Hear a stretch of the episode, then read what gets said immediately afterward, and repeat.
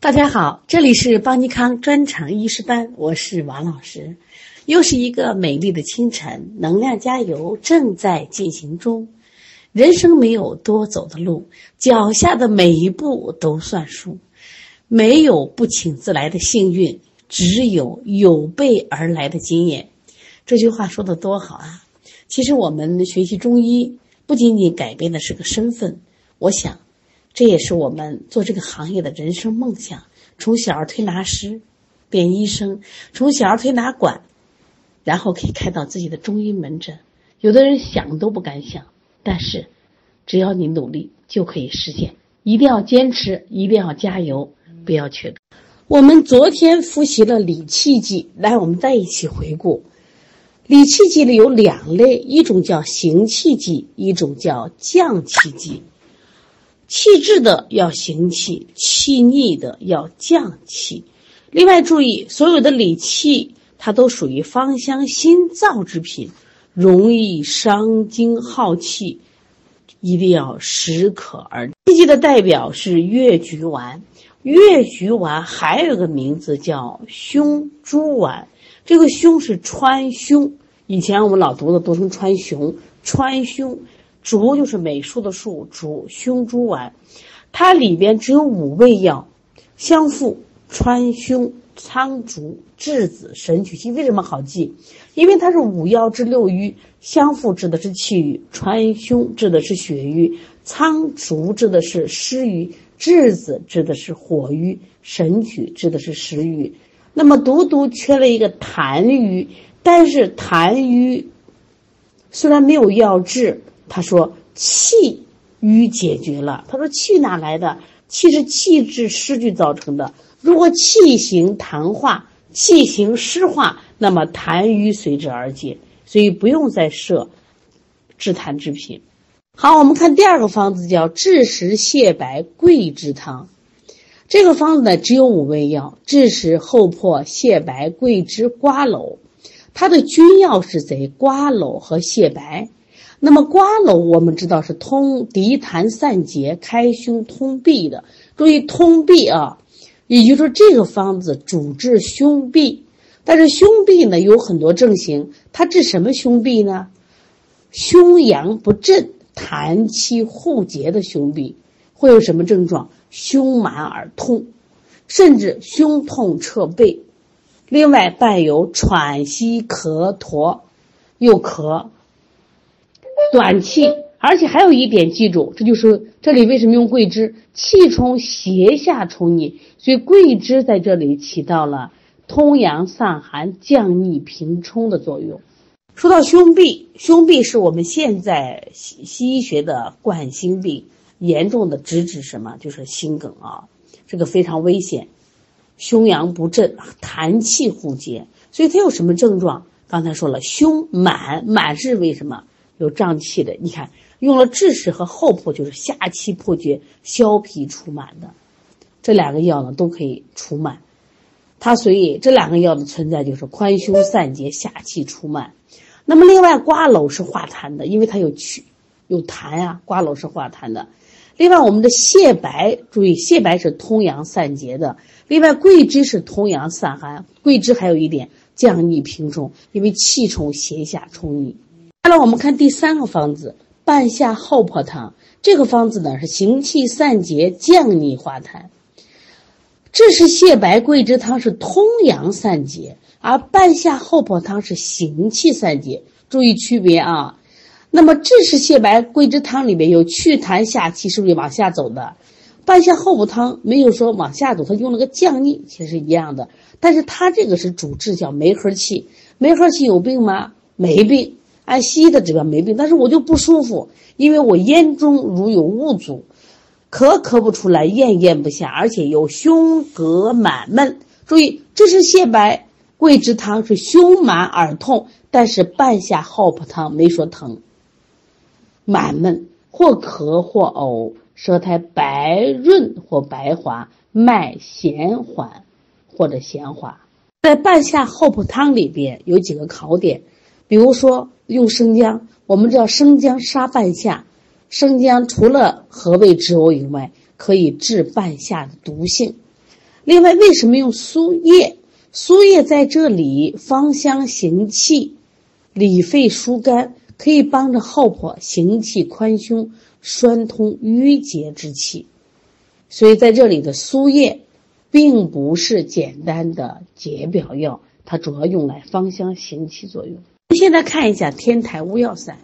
我们戴上一看，木香、小茴香、青皮、川链子，是不是有行气的作用呀？所以它的功用是行气在前，散寒在后，行气疏肝，散寒止痛，主主治的是肝经气滞寒凝症，先气滞再寒凝，治什么病？小肠的疝气，这个记住啊，少腹隐空的睾丸而痛。睾丸的偏坠肿胀或者少腹疼痛，这是谁？这是肝经循行的部位。好，天台乌药散能治小肠疝气。我们下面要学习的乌暖肝煎也能治小肠疝气。那么它俩的区别在哪儿呢？暖肝煎不仅小肠疝气，它还有小腹疼痛。但天台乌药散小肠疝气没说痛，他说的是少腹隐空睾丸而痛。睾丸的偏坠肿胀或者少腹疼痛有区别啊，在天坛乌药散里边用了川链子，那川链子呢，它可以疏肝行气。在这个方剂里边，它是取这个苦寒的川链子和辛热的巴豆、同草，那最后呢，不用巴豆，也不用麸皮，而用了川链子。减少了穿链子之寒，又增加了它行气散结的力量。我们下面看一下暖肝煎。暖肝煎这味药呢，暖的是肝吗？No，不光是暖肝，它还暖肾，所以它的功用是温补肝肾、行气止痛。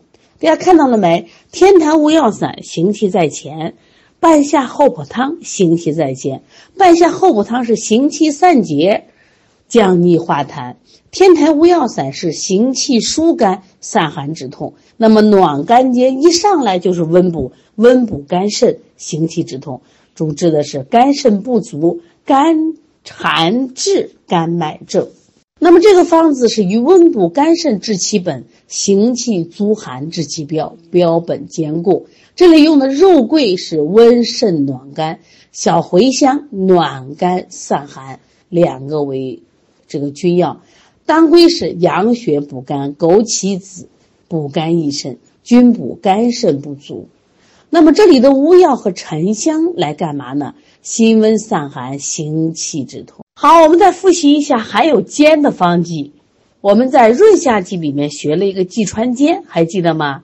温肾益精，润肠通便。还学了一个玉拟煎，是清热剂里面，清胃热，滋肾阴。还学了一个一贯煎，补阴剂里边滋阴疏肝，这又学了个暖肝煎，理气剂，温补肝肾，行气止痛。一边学习一边总结，怎么就记不住呢？一定能记住。下面我们看一下柴胡疏肝散，柴胡疏肝，芍药胸，治窍陈皮草香附，疏肝解郁行气滞，胁肋疼痛自能除。这里药也不多，也只有七味药，它是疏肝行气、活血止痛。你看是不是都不一样啊？要不然这一类药，所以为为是方剂这么多呢？你看天台乌药散，人是行气在前，在疏肝，行气疏肝，散寒止痛。柴胡疏肝散没有寒，是疏肝行气、活血止痛，主治的是肝气郁滞症。天台乌药散治的是肝经气滞寒凝症。注意不一样啊！它的辨证要点就胁肋胀痛、脉弦。那么四柴胡疏肝散是四逆散的一个变方。四逆散我们说是有哪几个药？四逆散的有个口诀是：止烧柴草，止烧治食，柴胡、芍药、甘草，而且它是等量，它是调和肝脾的基础方。那么柴胡疏肝散，注意啊，它也有。这个甘草、柴胡、芍药，但是他把止止窍代替了枳实，就是把枳实换成枳壳。另外加了三个药，叫陈皮、川芎、香附。那么这一换，行气活血止痛的能力就更强了。另外，在柴胡疏肝散，为了增加疏肝止痛的作用，柴胡应该什么用？对，醋制，一定要醋制，把它分清楚啊。所以这几个方剂呢，都有很像的地方。我们再简单的说一下啊，越橘丸就是简单行气解瘀。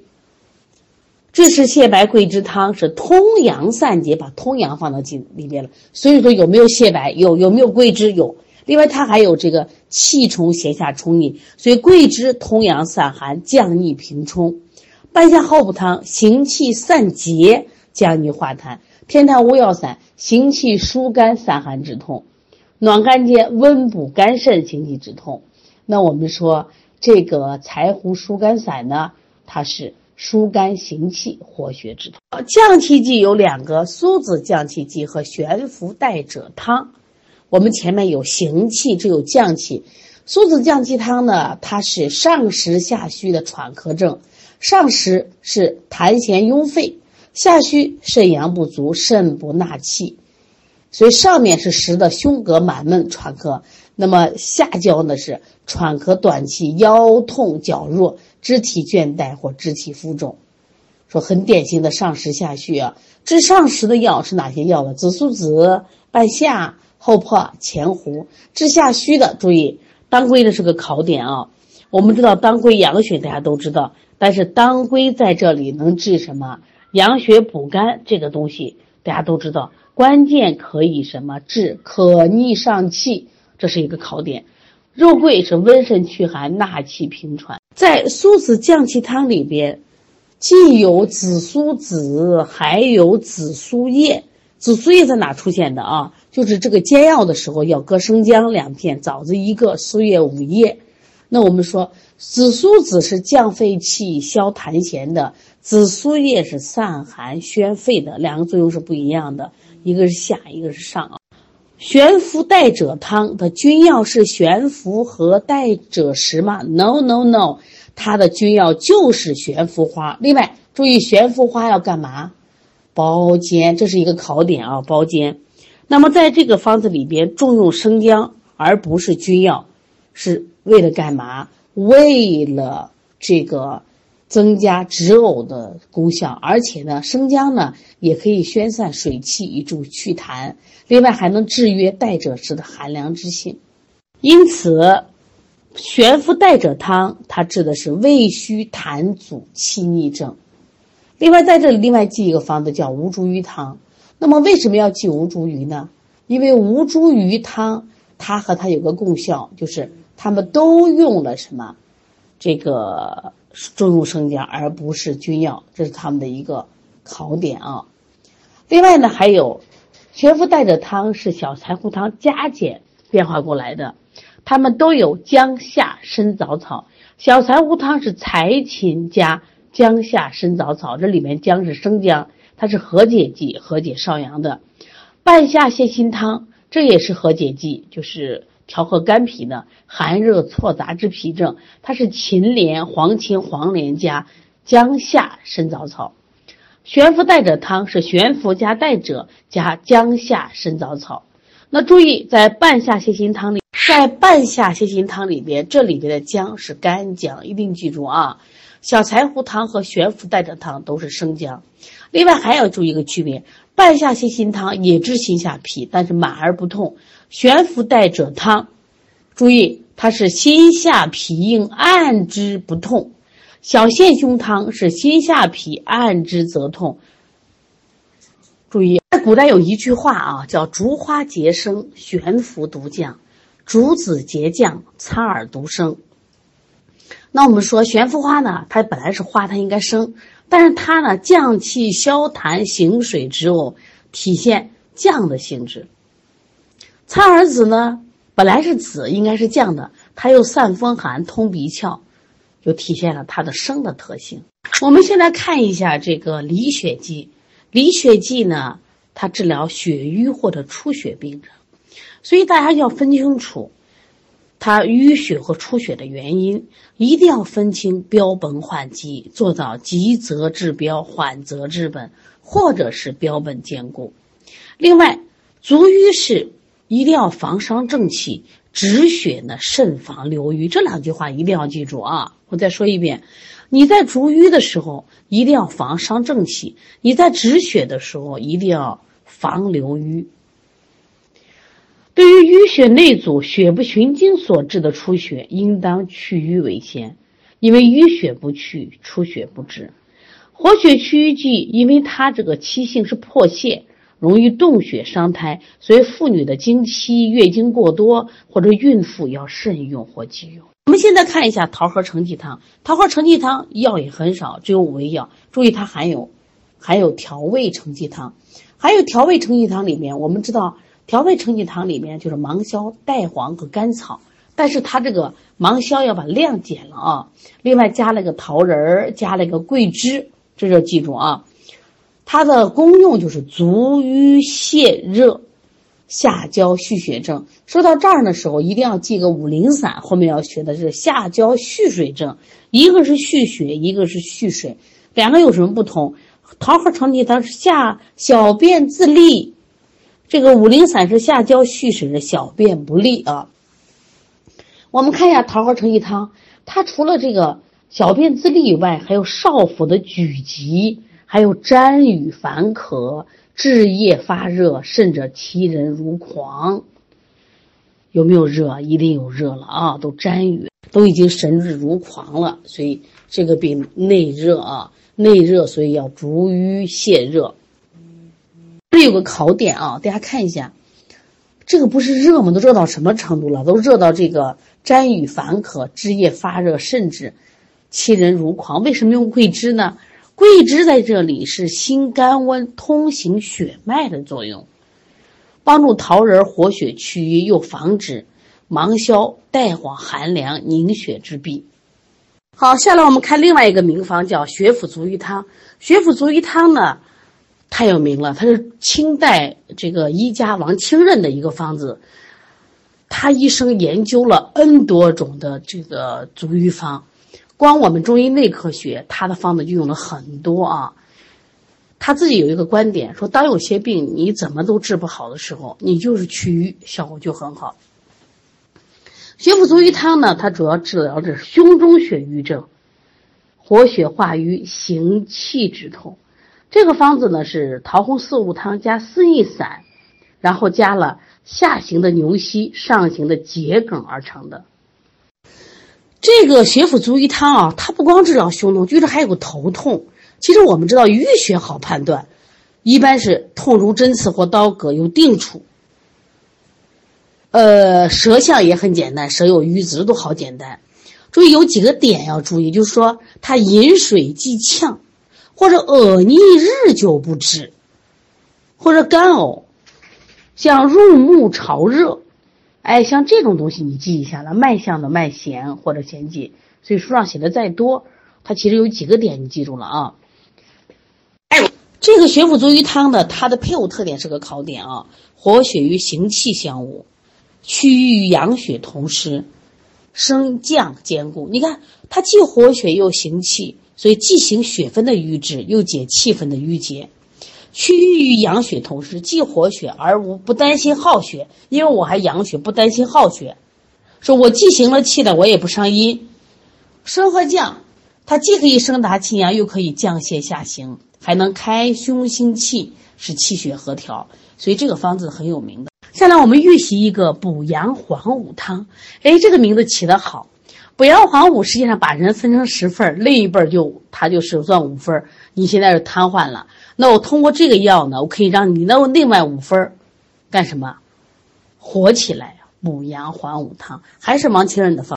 补阳还五汤呢，它的药组成我们看一下：黄芪、当归尾、赤芍、地龙、川芎、红花、桃仁儿，有一个方歌我们一起读一下：补阳还五，赤芍、芎、归尾通经，左地龙、四两黄芪为主药，血中瘀滞用桃红。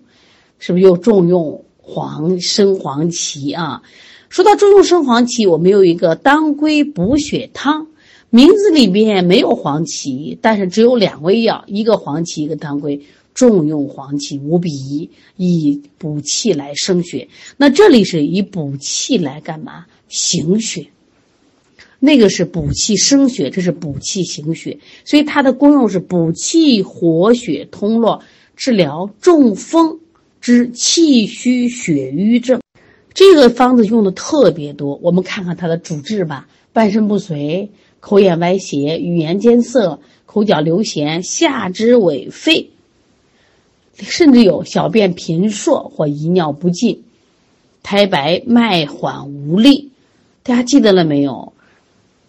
这样的案例在我们身边多不多？呀，中风病人是不是都这样子？注意，他就可以用补阳还五汤。说到小便频数的时候，一定记得我们的麻子仁丸治疗小便频数。在这个方剂里边，生黄芪为君，而且用的很多啊，四两黄芪为君药。它主要是在补气，气旺则血行，瘀去则络通。可以起到行滞通脉的作用。另外呢，气旺能生血，到补治血瘀导致的血亏。另外，为什么用当归尾？当归尾是活血通络不伤血。用当归的话，单独是补血，而它是当归尾。另外再配上赤芍、川芎、桃仁、红花，这几个是活血祛瘀的啊。还有用了地龙，注意地龙，地龙这个药呢，就是我们的蚯蚓，它通经活络，利专善走。通行全力，以行药力啊！下来我们再来看一个复原活血汤，跌打损伤、淤血阻滞症，所以它是活血祛瘀、疏肝通络，它治疗这种胁肋瘀肿、痛不可忍。那在这个药里边，我们来看，谁是君药呢？仍然是代黄为君药，还有一味药叫柴胡为君药。柴胡和代黄，因为代黄我们知道，它除了可以通便作用，其实它能破瘀、导瘀下行。柴胡是疏肝行气，可以引诸药入肝经。因为有瘀，所以桃仁、红花必须出现，活血祛瘀、消肿止痛。在这个药里出现了穿山，在这个方剂里面出现了穿山甲。注意啊，穿山甲一听名字，它太厉害了，所以它破瘀通络。消肿散结的作用比较大。这个方剂里面，代黄、桃仁必须久治啊。久治的意思在哪？增强了活血通络的意思。我们知道这个名字呀，为什么叫复原活血汤？就这些药合起来呀，是去者去，生者生，痛自舒而元自复。就是当我把淤血去了以后，我元气自复，叫复原活血汤。我们经常简单也说，元气满满。满血复活，其实是不是就是复原？喝了复原活血汤呀？好，我们来看一下温经汤。温经汤也是非常重要的方子啊，这是妇科常用方。温经汤，注意啊，它是温经散寒、养血祛瘀。我们前面学了一个暖肝煎，名字叫暖肝煎，实际上是暖的肝肾。那么温经汤呢？它是温的哪个经呢？冲。任虚寒，淤血阻滞，所以它的冲任两个脉虚寒了，导致了淤血阻滞。温经汤对它所用，会有什么症状呢？你看，漏下不止，崩漏不止，血色暗有块，淋漓不畅，月经要么超前，要么延后，或者预期不止，或者一个月再行，或经停不止，这个妇科病啊。还会有什么症状？少腹里急腹满，傍晚发热，手心烦热。唇口干燥，舌质暗红，脉细而冷，也能治疗妇女的子宫冷不受孕。其实这一点很重要，就是有的人老怀不上，是因为她子宫太冷了，她的种子没法发育嘛。所以这个温度很重要啊。在这里出现了吴茱萸了。我们讲吴茱萸汤里边，吴茱萸是不是君药？那在温经汤里面，吴茱萸和桂枝。温经散寒、通利血脉为这个君药。在温经汤里边，我们有一味药叫生姜，不是说寒了应该用干姜，在这里是生姜啊，千万别把这搞混了。在这里的生姜主要起的什么作用？生姜呢是温胃气，以助生化，帮助吴茱萸、桂枝温经散寒，所以不是干姜啊。这个方子呢，实际上是虚寒瘀热错杂。有虚脉冲任虚寒，有虚有寒，又有淤血，所以说他要治的时候，既要温经散寒，还要祛瘀养血，另外还要兼清虚热。我们现在再来看一个生化汤，生化汤是产后方啊。我们教材里边有一个方歌：生化汤宜产后长，龟胸桃草久泡姜，恶露不行少腹痛，温养活血最见长。注意，它这个煎服很有用黄酒和铜便，这是一个特点啊。虽然现在可能不用了，但是确实是用铜便。另外呢，其实这个方中用的是全当归啊，这里边当归是全当归，而这里的姜是泡干姜，注意这都是考点啊。它治疗血虚寒凝、淤血阻滞症。我们看温经汤是冲任虚寒、淤血阻滞症，说一个是冲脉和任脉是经络的问题，一个是血虚和治疗产后的恶露不行，另外呢就是小腹的冷痛。在这个方子里面提到了血虚为主呢，血虚寒凝，所以说重用全当归补血活血，化瘀生新为君药。那么另外呢，这个他也用了川芎、桃仁活血祛瘀为臣药。注意泡姜啊，泡姜，泡姜入血散寒，黄酒干嘛呢？通脉活血，这都是考点。通便，这教材也说了，现在不用，主要用它的益阴化瘀、引败血下行，这都是考点。那这个方子在技能上也是重要的。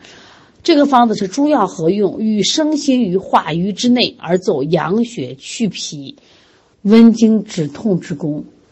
今天我们的学习就到此结束了啊！每天坚持一点点，让生活充满的温暖和力量，让我们觉得每天都活得特别充实。在不知不觉中，你越来越优秀。同样，你的收入也会越来越好。为什么？其实一定成正比的。当你的能量强大的时候，你的功底比别人都好的时候，你的客户量自然大，你的权威性自然增强。所以一定要坚持学习，提高自己。